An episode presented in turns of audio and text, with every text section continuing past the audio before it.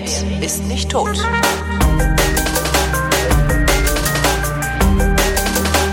Willkommen zum Geschichtsunterricht einer Koproduktion von Vrindt und Deutschlandfunk Nova und von Deutschlandfunk Nova aus Köln zugeschaltet ist Matthias von Hellfeld. Hallo Matthias.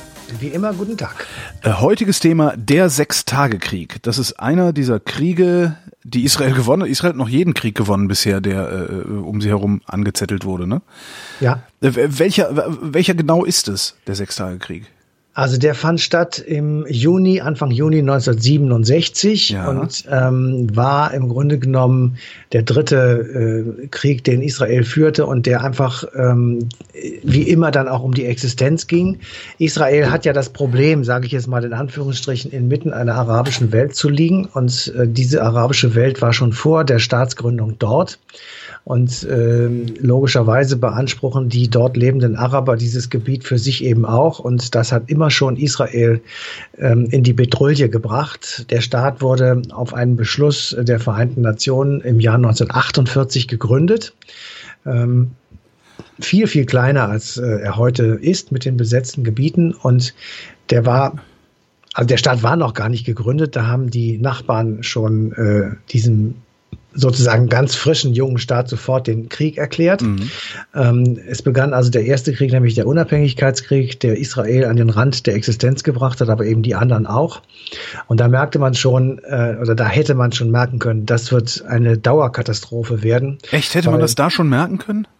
Naja, weil die, ähm, die Nachbarn waren einfach, äh, genau wie Israel selber, nicht nachgebensfähig. Sie Ja. wollten einfach auf, die einen wollten gut, Israel nicht akzeptieren, wenn, die wenn anderen Israel wollten nachgegeben hätte, wenn Israel nachgegeben hätte, genau wie heute, wenn Israel heute nachgeben würde, würde Israel von der Weltkarte, von der Landkarte verschwinden. Ich sag ja, es ist ein wirklich im Moment und auch damals schon, finde ich jedenfalls, extrem schwieriger Krieg. Äh, Ja. Entschuldigung, eine extrem schwierige Situation. Wobei, wenn die Nachbarn nachgeben würden, wäre Frieden.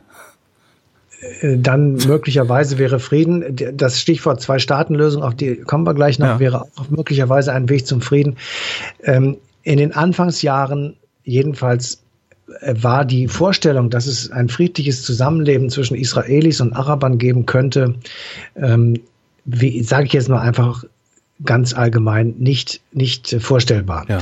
Das ging weiter äh, 1956. Wir erinnern uns vielleicht noch, in Ägypten ähm, war ein sehr charismatischer Präsident am Start, ähm, Nasser, Gamal Abdel Nasser. Der äh, hatte so die Idee, ähm, so eine Art Pan-Arabismus durchzusetzen, also möglichst alle arabischen Völker äh, unter der Führung Ägyptens zusammenzufassen und natürlich unter seiner Führung dann.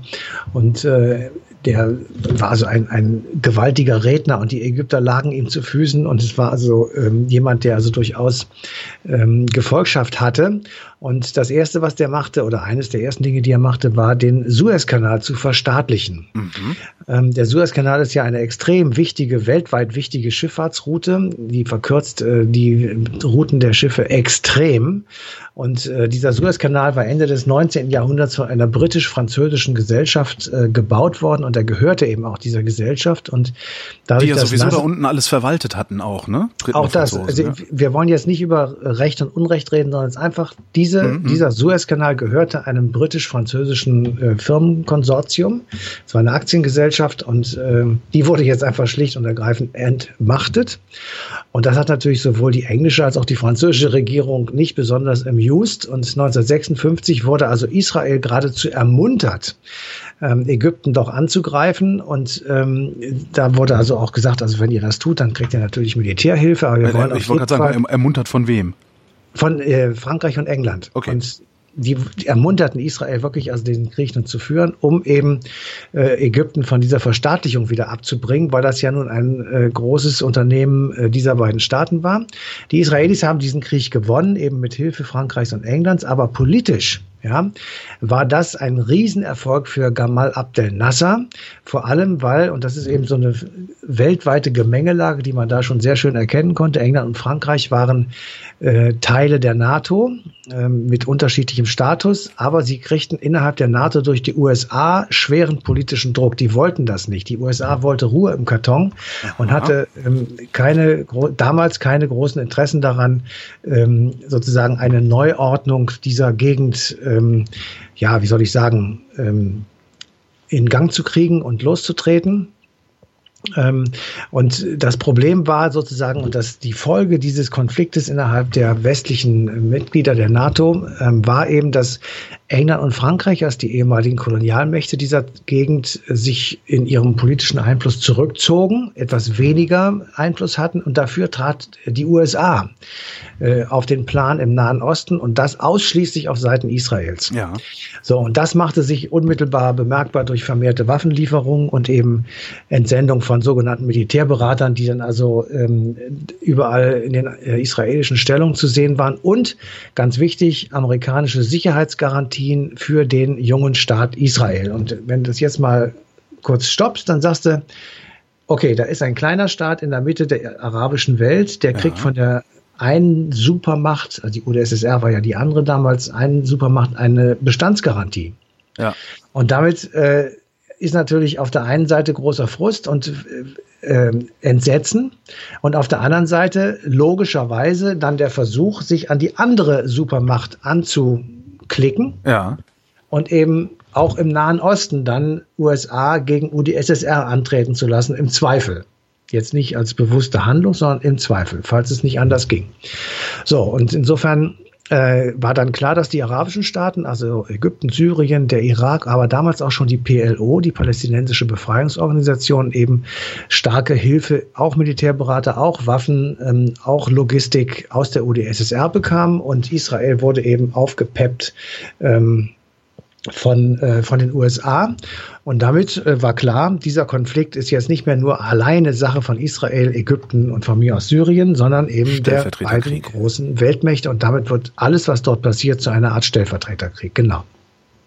So, und das Verhältnis, was sich daraus ergab zwischen Israel und den arabischen Staaten, war natürlich mit schlecht gar nicht mehr zu bezeichnen. Ja, also ich habe so ein Zitat gefunden von Nahum Goldmann, der war langjähriger Präsident des Jüdischen Weltkongresses.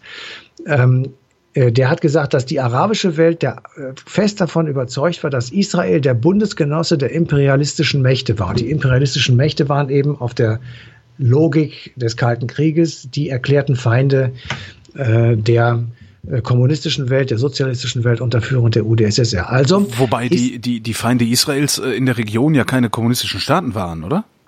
Hm. Natürlich nicht, aber sie kriegten Unterstützung von das. das ah, darum ja, ging es ja, ja gar nicht. Es ging ja nur darum, dem, dem dahinterstehenden Gegner eins auszuwischen, sage ich jetzt mal. Mhm. Ähm, aber äh, Israel war dann sozusagen in die Mühlen gequetscht zwischen USA und UdSSR. Einerseits stellvertretend eben durch die verschiedenen Länder vor Ort.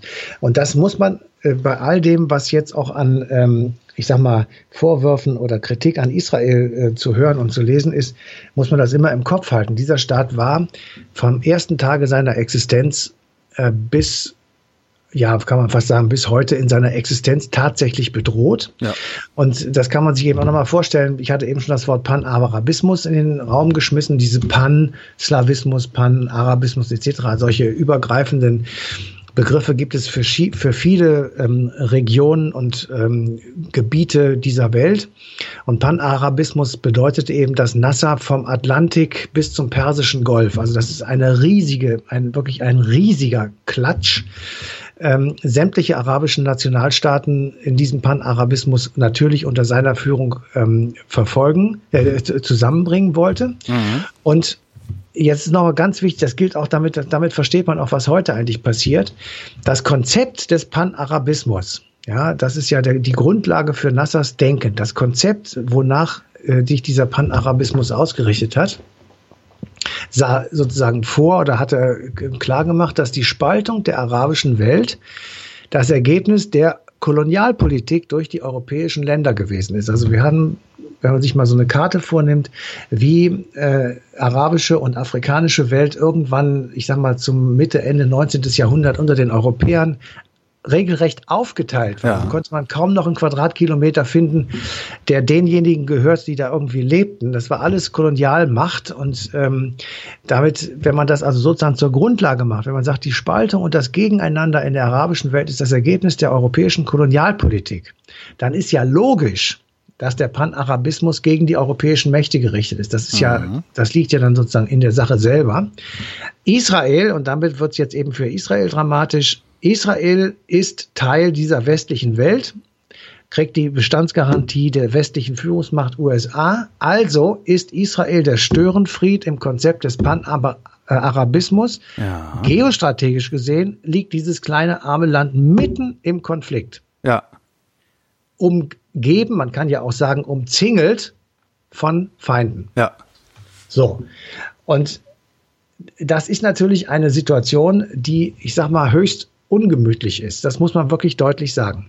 Auf der anderen Seite, Israel, das ist jetzt sozusagen nur die eine Seite der Medaille. Auf der anderen Seite hat natürlich Israel dadurch, dass ähm, sie selbst sich sehr wehrhaft gezeigt haben, dass sie gesagt haben, wir lassen uns hier nicht mehr vertreiben, das mhm. auch von vornherein mit äh, sehr lauter und deutlicher Propaganda ähm, verbunden hat ähm, durch, diese, durch diese Kriege, die sie gewonnen hat und durch die Gebiete, die sie annektiert haben, haben, hat Israel seinen Einfluss auf diese Region in der Welt natürlich vergrößert mhm. und er hat auch sehr viel Unrecht damit ausgelöst, weil eben die Annektierung, ich nenne mal so ein paar Sachen, des Gazastreifens, der Golanhöhen, des Westjordanlandes, der Sinai-Halbinsel oder Ostjerusalems. Ja, wenn man das das waren die annektierten Gebiete nach dem Sechstagekrieg 1967. Stimmt, die Sinai-Halbinsel hatten die ja auch mal unter Beschlag. Ja, natürlich. Ja. Wenn, wenn man das sieht, dann sind da immer Leute gewesen, die da gelebt haben. Es, es ist immer das Problem gewesen, was machen wir mit denen? Manche wurden da gelassen, manche wurden vertrieben. Ähm, manche wurden, wie zum Beispiel aus dem, also wenn man heute nach Gaza City oder überhaupt in den Gazastreifen hineingeht, das ist die reinste Hölle in meinen Augen, weil da leben tatsächlich immer noch zigtausend Menschen, die damals vertrieben wurden, die also äh, Wobei viele, viele auch gar nicht, viele auch gar nicht vertrieben wurden, sondern gegangen sind, weil sie dachten, sie würden bald vertrieben. Ne? Da, gut, das, egal das ist wie, auch ja. so, ein, so, ein, so ein ganz interessantes ja, ja. Ding. Genau. Jedenfalls, äh, so, und wenn du das, natürlich, da muss man doch vollkommen klar haben und sagen, natürlich schürt das Hass, natürlich ist das ungerecht, natürlich geht das so nicht. So. Geht aber halt auch Seite, nicht anders. Ja, so. Damit stehst du vor der Quadratur des Kreises und damit wird tatsächlich die Sache sehr, sehr schwierig und äh, ich sehe nicht, wie man das derzeit jedenfalls sehe ich nicht, wie man das lösen kann. Tja, Tja, also, ja, denke ich mir hm. auch. Also vor allen Dingen ich, diese Zwei-Staaten-Lösung, die da immer diskutiert wird, ich kann mir das noch nicht mal ansatzweise vorstellen. Ja. Weil du hättest dann einen Staat Israel, äh, der einigermaßen territoriale Integrität hat, dann hättest du den anderen Staat, der dann möglicherweise Palästina heißt, der überhaupt keine territoriale Integrität hat, sondern äh, ein Flickenteppich ist, wo dann Brücken äh, irgendwie von, von einem Stück Staatsgebiet zum anderen, das kann alles nicht funktionieren. Nee. Ja, es ist, äh, ich, ja, ich kann da. Ich, vielleicht ja. müsste, vielleicht müsste ein Staat, in dem, in dem ähm, Israelis und äh, die Araber gemeinsam leben, eine so robuste Verfassung haben, dass niemand in der Lage ist, den anderen zu unterdrücken. Ja. Aber wie macht also das, man das? Ne? Also ich kann es mir nicht vorstellen, aber ich bin auch nicht ähm, allwissend und ich. Äh, aber Donald Trump löst diesen Konflikt ja jetzt. Donald Trump wird das lösen und wir. Nein, aber. Ähm, lass uns doch mal auf den Sechstagekrieg ja, kommen, weil ja. das natürlich äh, sozusagen das Problem nochmal verschärft, weil also in dieser Lage, die wir da gerade erzählt haben, äh, Israel hatte die Gebiete noch nicht annektiert, die ich gerade aufgezählt habe. Ähm, der Panarabismus äh, unter dem sehr populären Gamal Abdel Nasser äh, hat also seine höchste Blüte sozusagen. Er ist der unbestrittene Führer der arabischen Welt. Äh, die wichtigen Entscheidungen werden alle in Kairo getroffen und ähm, am 27. Mai, also ungefähr sagen wir mal zehn Tage vor Beginn des Krieges, ähm, äh, sagt er tatsächlich äh, deutlich und laut zu vernehmen in der ganzen Welt, unser Zitat, unser grundlegendes Ziel ist die Vernichtung Israels. Mhm. So. Und äh, du jetzt überleg dir einfach mal, du sitzt in Tel Aviv oder Jerusalem und hörst diesen Nasser da rum erzählen, die Vernichtung Israels ja. ist unser grundlegendes Ziel. Was machst du dann? Vor allen Dingen äh, äh, 10, 15 Jahre nachdem äh, die Deutschen schon mal versucht haben, äh, alle Juden zu vernichten. Ne? Das auch ist das. ja auch noch also, in den Knochen. Es, es rührte tatsächlich sozusagen ja. an den Urängsten der Israelis oder der Juden, kann man vielleicht besser sagen in diesem Falle. Ähm, und äh, hat natürlich entsprechend alte Ängste aufgerufen und äh, Reflexe ausgelöst, eben mit einem eigenen Überfall sozusagen, mit einem eigenen Angriff äh, einer Invasion durch ägyptische oder arabische Truppen zuvorzukommen. Und das heißt, der Sechstagekrieg war ein präemptiver. Äh Pass auf, ich 15 Jahre später ähm, wird also der damalige, der 1982 regierende Ministerpräsident Menachem Begin äh, befragt. Mhm. Das war dieser kleine mit der ganz dicken Brille. Ähm, und der sagt, Zitat, die Regierung der nationale Einheit, also damals 1967, hat dann einstimmig beschlossen, wir werden die Initiative ergreifen und den Feind angreifen, zurückdrängen und damit die Sicherheit von Israel und die Zukunft der Nation gewährleisten. Zitat Ende. Also, Präventivschlag, um eine Pufferzone zu bauen. So Präventivschlag, um sozusagen der, dem, dem eigenen dem Überfall der, des Gegners zuvorzukommen. Das ist jedenfalls das, was der Menachem Begin 1982, also 15 Jahre danach, über die letzten Tage vor dem 5. Juni 1967 erzählt. Es war ich sage jetzt mal nicht Präventivschlag, äh, die etwas harmlosere Variante, ein Überraschungsangriff Israels, der am 5. Juni 1967 diesen Sechstagekrieg auslöste mhm. und in einer tatsächlich sehr, sehr gewagten Aktion innerhalb kurzer Zeit alle ähm, ägyptischen Flugzeuge, die im Übrigen sowjetischer Bauart waren, also das war eben Teil dieser Militärhilfe, mhm. Alle ägyptischen Flugzeuge, die auch noch am Boden standen, wurden aus der Luft zerstört. Damit war im Grunde genommen die israelische ähm, Luftwaffe Alleinherrscher über den Luftraum und konnte alles, was dann folgte, aus der Luft sozusagen vorbereiten oder unterstützen. Und tatsächlich in den nächsten drei Tagen, also 6., 7., 8. Juli 1967, rückten dann israelische Einheiten ins Westjordanland ein wir kommen gleich nochmal darauf, das ja. Westjordanland ist das biblische Judäa und Samaria. Mhm. Das ist das Jesusgebiet, kann man vielleicht sagen. Also da hat alles das stattgefunden, was im Alten und Neuen Testament steht. Sie rückten ein die, auf die Sinai-Halbinsel und in Ostjerusalem. Da war man am 8. Ostjerusalem bedeutet Klagemauer, bedeutet zentrales Stück der israelischen Religion, der Kultur, des Befindens der Juden. Die sagten, also diese Klagemauer ist für uns also äh, das Heiligtum schlechthin. Das Fundament des Tempels Salomons, ne? So ist das. Und deswegen, deswegen ist auch der Besuch von Donald Trump an der Klagemauer so umstritten gewesen, weil ähm, das bisher sich äh, andere Leute haben äh, ver verkniffen haben, jedenfalls mhm. offiziell, weil damit sozusagen der Besuch symbolisiert die Akzeptanz, dass das eben Teil Israels ist. Mhm. Und damit ist aber eben auch Ostjerusalem Teil Israels. Das ist natürlich ein Affront gegen die Palästinenser. Also sie, sie sind in Ostjerusalem und einen Tag später sitzen die im israelischen Kabinett zusammen und diskutieren, ob sie auch die Golanhöhen, ähm, ja, sag ich mal, einnehmen sollen, das, also zu Syrien. Mhm. Das war aber relativ riskant, weil oben auf den Golanhöhen waren also in kurzen Abständen syrische Einheiten eingebuddelt und die konnten also, kann man sich ja leicht vorstellen, von oben herunter schießen, währenddessen ähm, die Angreifer von unten ungefähr 500 Meter Höhe ja kämpfend überwinden mussten. Mhm. So und dieser Angriff ähm, wurde wirklich heftig und lange diskutiert und er wurde dann doch gemacht am 10. Juni. Ähm, er wurde aus der Luft unterstützt. Der, ähm, die Einnahme der Golanhöhen war erfolgreich und am 10. Juni 1967, also tatsächlich dann am fünften oder sechsten Tag nach dem Beginn, flüchteten die letzten syrischen Truppen und die Golanhöhen waren damit besetzt und ähm, damit war auch der Krieg zu Ende, weil jetzt alle feindlichen Linien überwunden waren. Sie hätten einmarschieren können in Damaskus, sie hätten nach Kairo oder nach Amman, also in Jordanien einmarschieren können. Mhm. Ähm, und sie hatten Gebiete besetzt, die sie fortan nicht wieder räumen wollten. Ich hatte eben schon gesagt, Bewohner wurden teilweise vertrieben, manche äh, wurden dagelassen und Israel ließ sich dann in der Folgezeit nicht dazu bewegen, ähm, diese Gebiete wieder zu räumen. Das hat ewig, ewig Verhandlungen. Ich kann mich auch noch dran erinnern, dass immer ja, die Golanhöhen ein Verhandlungsgegenstand waren, ja. Genau. Und die Israelis also, immer gesagt haben, nee, wir gehen hier nicht weg, weil von hier oben kann man das halbe Staatsgebiet beschießen. Ja. Erstmal das und zweitens mal, das haben sie gesagt, das ist unser Puffer, wie du eben schon sagtest, ja. und wir wollen einfach ähm, in Zukunft dafür sorgen, dass wir nicht wieder angegriffen werden. Ihr habt das ja gesehen, die wollten uns ja angreifen, das war auch alles sozusagen klar. Das wiederum hat dann als Konsequenz auf dieses äh, Nein schon im August 67, also kurz nach dem Ende des Krieges, die sogenannte Khartoum-Resolution hervorgebracht. Das war ein Gipfeltreffen in der sudanesischen Hauptstadt jetzt. Mhm an der sämtliche arabischen Staaten teilgenommen haben und die haben die berühmten drei Neins verabschiedet, nämlich kein Frieden mit Israel, keine Verhandlung mit Israel und keine Anerkennung Israels. Also der Krieg war vorbei, aber die Gründe für den Krieg nicht beseitigt und das gilt eben bis zum heutigen Tage. Es ist nach wie vor ungeklärt. Und das macht diesen Konflikt so schrecklich kompliziert und so furchtbar ähm, schwierig und mit so furchtbar viel, ähm, ja, wie soll ich sagen, ähm, Blut ähm, behaftet.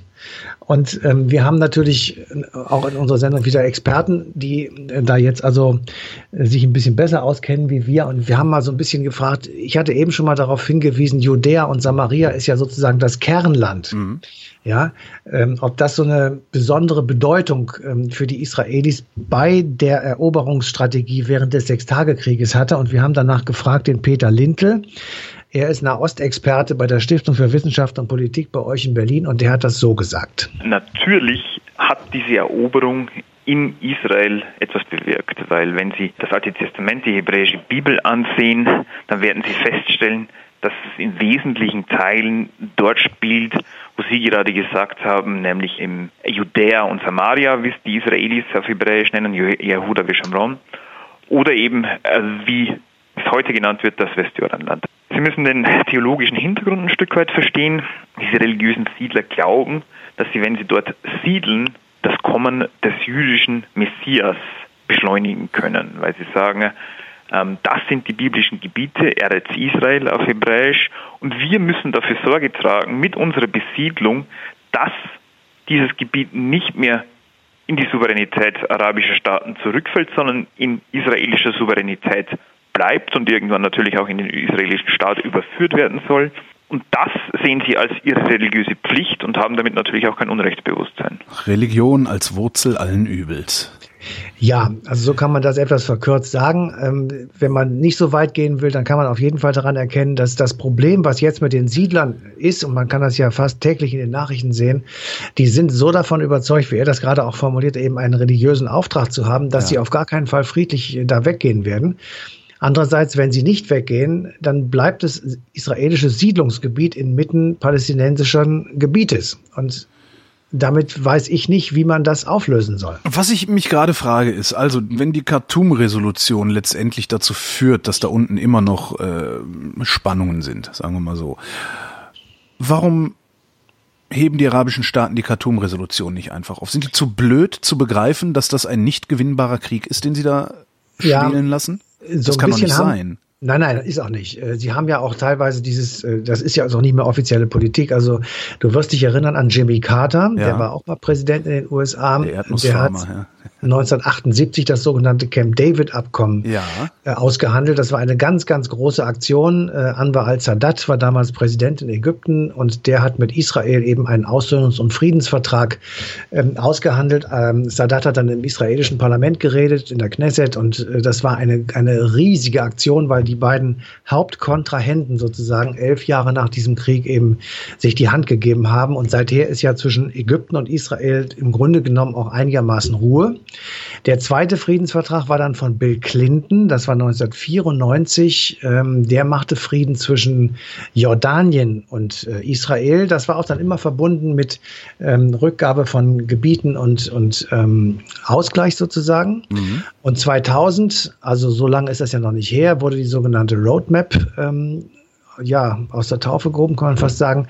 Darin sind eben beteiligt UNO, USA, ähm, Europäische Union und Russland, die sozusagen einen, einen Friedensplan irgendwie bauen, der äh, letzten Endes in dieser Zwei-Staaten-Lösung ähm, endet. Aber die Araber sind nicht beteiligt, oder was? Naja, das ist ein Plan, der natürlich dann mit den Arabern zusammen umgesetzt wird. Das ist nur ein Vorschlag, also eine Roadmap, eine, ja. eine Landkarte, eine, eine Straßenführung, wie auch immer, die dann irgendwohin enden soll. Also es ist eben äh, auf jeden Fall der Ausdruck, wir brauchen alle an einen Tisch wir müssen gemeinsam darüber reden, also ein bisschen wie in der Ukraine äh, mit dem Minzer Abkommen, wo du sagst, äh, es müssen jetzt alle Konfliktparteien miteinander reden und da wird irgendwas beschlossen und das halten wir dann ein. Aber haben die, haben die arabischen Staaten, also gerade wenn ich mir sowas wie den Iran angucke zum Beispiel, haben die überhaupt ein Interesse daran, dass da unten Frieden herrscht? Ist das nicht gerade angenehm, dass es da instabil ist, weil jeder da versuchen kann, sich ja zum Hegemon aufzuführen dann irgendwie? Ja, da, darum, darum geht es tatsächlich. Also die, also im Moment ist ja der Hegemonstreit zwischen ähm, Iran und Saudi-Arabien mhm. und das konnte man ja auch schön sehen jetzt bei Donald Trump, dem großen Präsidenten, äh, dass er eben äh, einen gewaltigen Waffendeal mit den Saudis macht und dabei gleichzeitig die Iraner beschimpft, was politisch hochgradig idiotisch ist und, und äh, unsensibel, vorsichtig gesagt. Weil natürlich irgendwann wird die Freude der ähm, Iraner an solchen Beschimpfungen nachlassen und dann könnten sie möglicherweise eben auch sagen, ja gut, dann machen wir eben jetzt nichts mehr. Ähm, das wäre in diesem Falle für Syrien vielleicht sogar eine Hilfe. Andererseits äh, hast du dann Saudi-Arabien am Hals, die tatsächlich gerade den Jemen platt machen mhm. und äh, dort also sich auch benehmen wie die wilden Tiere. Das ist, ähm, also das sind beides Staaten, wo man wirklich vorsichtig sein muss, wobei der Iran im Grunde genommen im Moment jedenfalls bei mir etwas größere Sympathien genießt, dadurch, dass eben dieser gemäßigte Rouhani gewählt wurde und nicht ähm, die, ich sag mal, sehr konservativen und sehr religiösen äh, Leute wieder an den, ans Ruder gekommen sind. Aber auch da muss ich sagen, äh, ich weiß letztendlich natürlich nicht, was die Iraner treibt und warum sie ähm, ich sag mal, diesen, diese Politik betreiben, dass sie also sich in die, in die Konflikte einmischen zur Schwächung von wem auch immer. Hm. Also Insofern wäre es wahrscheinlich wirklich die allerbeste Lösung, den ganzen äh, mittleren und nahen Osten zu entwaffnen ja. und zu sagen, so jetzt ist mal Ruhe im Karton hier, aber dann äh, hat das einen Rattenschwanz, das, das, das, ist ein, das ist ein solcher Rattenschwanz von Folgen. Ja, wir äh, werden dann wieder Kolonialmächte werden müssen. Das wird Armut auslösen. Ja, das wird Armut auslösen, weil äh, Donald Trump ist ja der große Dealmaker, der hat jetzt 350 Milliarden dort umgesetzt. Davon bleibt natürlich, ich sag mal, ein Drittel irgendwo in amerikanischen Firmen hängen als ja. Gewinn. Ja, davon werden Jobs gemacht, davon werden Leute bezahlt. Und wenn du das alles stoppst, ähm, wenn du bei Kraus Maffei sagst, keine Gewehre mehr für Saudi-Arabien, was meinst du, wie viele Leute da auf der Straße stehen? Hm. Ich will das jetzt nicht, ich will diese Waffenpolitik nicht verteidigen. Ich will nur sagen. Es ist nicht so einfach. Richtig. Und wenn man immer nur rumschreit, wir müssen aufhören, Waffen zu liefern, dann ist das natürlich moralisch komplett richtig. Ja, aber praktisch politisch extrem schwierig, weil ja. ich kann nicht einfach nur sagen, ich hört auf, Waffen zu bauen. Das muss ich sagen, was machen wir denn dann? Ja, was machen wir denn dann? Dann bauen wir Straßen und bohren Brunnen. Sehr gerne, dann muss man das tun. So, ja. so genau ginge das, dass man einfach sagt, wir haben Alternativen, wir, wir wir lassen euch nicht alleine. Also so etwas wie der Marshallplan in Europa war, dessen Bedeutung ja oft überschätzt wird, aber trotzdem zumindest symbolisch klar gemacht hat, äh, die Amis stehen bei euch, wir helfen euch sozusagen, ihr kriegt äh, Unterstützung, ihr kriegt Geld, ihr, ihr, ihr kriegt gute Waren, ihr könnt eure Wirtschaft wieder aufbauen. Das wäre, ja das wäre wahrscheinlich sogar genau. die Lösung für, für den nahen Mittleren Osten, dass also man sagt, also, okay, ihr, ihr kauft keine Waffen mehr, sondern ihr kauft jetzt Infrastruktur. Äh, ne? Also weil letztendlich bauen wir die Infrastruktur und dann sind die Leute, die heute Panzer zusammenlöten, die löten dann halt Brücken oder sowas. Ja, ja, ja, also das wäre ja auch das, was viele ähm, Experten dieser Region wirklich ähm, fordern, schon seit langem. Verwüstet da unten. Genau, dass man einen großen, einen großen äh, Marshallplan auflegt oder so etwas wie einen Marshallplan, ähm, den eben die Reichen dieser Welt bezahlen und ja. äh, damit äh, nimmt man eben vielleicht, jedenfalls so ist die Hoffnung, bei jedenfalls einigen Leuten auch äh, den Grund zu fliehen oder den Grund, Attentate zu verüben oder, oder den Grund, äh, Kriege zu führen aus Neid und Habgier und was alles da so an Motiven beispielt. Insofern finde ich, wir sollten das einfach mal ausprobieren, anstelle eben Waffen zu liefern, die, die, Summen in die Hand zu nehmen und zu sagen, wir bauen jetzt mal hier anständig, also Brunnen ist also das eine. Aber ähm, wir haben ja auch äh, ordentlich dazu beigetragen, dass Aleppo und andere Städte in Syrien äh, gar nicht mehr existieren. Ja. Und, äh, ich weiß gar nicht, wie man Aber das macht. Ja, selbst, wenn du, selbst wenn du versuchst, da unten Frieden reinzubringen, selbst wenn du versuchst, da so einen Marshallplan zu machen, dann hast du immer noch so Probleme wie zum Beispiel die Kurden, die sagen, ey, können wir bitte einfach mal unsere Ruhe haben, wir würden gerne unter uns bleiben. Und ja, dann ja. flippt, dann flippt scheiß Erdogan wieder aus. Ja, ja, das ist alles. Ist, man also müsste halt, wahrscheinlich muss man auch die ganzen, wahrscheinlich muss man irgendwie einen, äh, einen großflächigen Tyrannenmord begehen da, äh, in, in allen Ländern, um dann äh, irgendeine äh, auf, auf magische und wundersame Weise da irgendeine friedliche äh, Führungsperson zu installieren. Es ist, es, im Grunde ist der Karren wahrscheinlich so tief im Dreck, dass wir den da nie wieder rauskriegen, oder? Ich sag ja, die Welt ist kompliziert und es ist eben nicht so einfach, dass man einfach nur schreien kann, äh, was weiß ich, er schießt in Erdogan. Das ist eh Quatsch, aber das, das hat, das ist nicht der Punkt. Der Punkt ist etwas völlig anderes und das, das Problem ist, dass man alles gleichzeitig machen muss und das geht eben nicht und deswegen machen wir im Grunde genommen Flickschusterei die ganze Zeit und äh, im Nahostkonflikt sieht man das wirklich am deutlichsten und das für mich Allerschlimmste ist, jetzt mal abgesehen von so aktuellen Kriegen und Krisengebieten wie eben zum Beispiel Syrien oder den Jemen, den wir gerade genannt haben, oder von mir aus auch den Irak und Afghanistan noch dazu genommen. Aber wenn du dann einmal in Gaza City bist und dort die Flüchtlingslager siehst, wo Leute wirklich in Wellblechhütten vegetieren müssen seit Generationen, weil die Lage so ist, wie sie ist. Und wenn sie aus ihren, ich sag mal etwas extrem, aus ihren Löchern herausgucken, am, an der Grenze zu Gaza City und Israel, dann sehen Sie in zehn Kilometer Entfernung mitten in der Wüste eine schöne grüne Insel. Da ist mhm. eine Siedlung. Was meinst du, was kleine palästinensische Kinder sich denken, wenn sie selbst kein Wasser haben und dort einen Swimmingpool sehen? Das ist, ja, aber solange sie, solange sie äh, Raketen dann da drauf schießen, werden sie auch kein Wasser haben. Und warum das gibt ist, man eben kein Wasser? Weil sie Raketen drauf schießen. Ja, das, das ist, ist halt, ja genau, es ist Henne-Ei. Aber wie ich, wie ich eingangs sagte, wenn Israel die Waffen niederlegt, ist Israel weg. Wenn äh, die Palästinenser die Waffen niederlegen, ist Frieden. Und ich glaube das wirklich, glaub ich dass das die Palästinenser das begreifen müssen. Nein. Also, bei, also wenn das so ist und wenn das so wäre, dann müsste Israel zur gleichen Zeit sagen, dann kriegt ihr euren Staat. Und dazu sind sie nicht bereit. Jedenfalls hm. sehe ich das nicht. Äh, du musst schon den Palästinensern auch eine Autonomie gewähren, nicht nur eine Autonomiebehörde. Na, aber das funktioniert das im Westjordanland nicht recht gut? Ja, schon sicher. die Autonomie. Also in Gaza, Gaza ist ja eher das Problem. Ne? Also wer, wer regiert in Gaza? Hamas ist es, glaube ich, oder? Ja, ja. Bringe ich das jetzt durcheinander? Ja, das kann sein. Ich, ich, ich ja, weiß also die, die, die in Gaza das Sagen haben, äh, die, die sind halt das Problem. Ja. Also und, und im Westjordanland, die äh, haben ja im Grunde die Waffen niedergelegt und denen geht's auch besser. Das, denen, denen geht's auch besser, aber sie sind eben von ihren Brüdern und Schwestern getrennt. Gar keine Frage. Wie du eben gesagt hast, und das ist. Aber das mir geht's geht nicht. Mir, natürlich geht das nicht, aber mir geht also was was aber zuvorderst nicht geht, finde ich, ist ständiger Raketenbeschuss. Das, ja. Das ist halt so. Wie, wie willst du denn sagen, ja, okay, hey, komm, wir verhandeln, wir setzen uns jetzt mit euch an einen Tisch, während nebendran die Granaten einschlagen? Es funktioniert halt nicht. Ja, das ist Und wahr. das ist, äh, äh, ja, ich, und, und ich, ich persönlich, also wer bin ich jetzt, äh, geopolitische Ratschläge zu geben, ich persönlich sehe da als Erste die Palästinenser in der Pflicht. Und äh, dann müssen die Palästinenser ja. noch was machen. Und zwar müssen sie Israel verzeihen. Und dazu muss Israel die Palästinenser um Verzeihung bitten. Und ich glaube, wenn das passiert, auf welche Weise auch immer, dann kommen wir einen echten Schritt weiter. Ja. Aber das musst du erstmal hinkriegen, ne? Also ja, da bist du bei so Größen wie Anbar al-Sadat. Der hat sowas tatsächlich gemacht. Und, ja. ähm, äh, aber irgendwann gibt's immer mal solche Staatsmänner. Irgendwann ja, passieren irgendwann, soll, ne? Das, ja, ja, keine Frage. Aber im Moment, ich, wir reden ja nur von jetzt. Ja, wir reden einfach nur davon, dass wir sagen, wie, sehen, wie sieht's im Moment aus? Und da muss ich dir wirklich sagen, mit meinem Freund Benjamin Netanyahu, Netanyahu sehe ich da gar nichts. Ich auch nicht, ähm, nee. Und das ist, das sind Hardliner und da gibt es die, die jüdischen Siedler, die in der Regierung mitsitzen oder ja. die Scharfmacher, die jüdischen radikalen äh, Religionsleute. Das ist einfach, mit denen kann man das nicht machen. Und insofern. Da schlägt das Pendel gerade wirklich in eine fiese Richtung, ja. Genau. So, und da wir jetzt den Nahostkonflikt endgültig gelöst haben, beenden wir diese Sendung. Vielen Dank, Matthias. Es war mir eine Freude.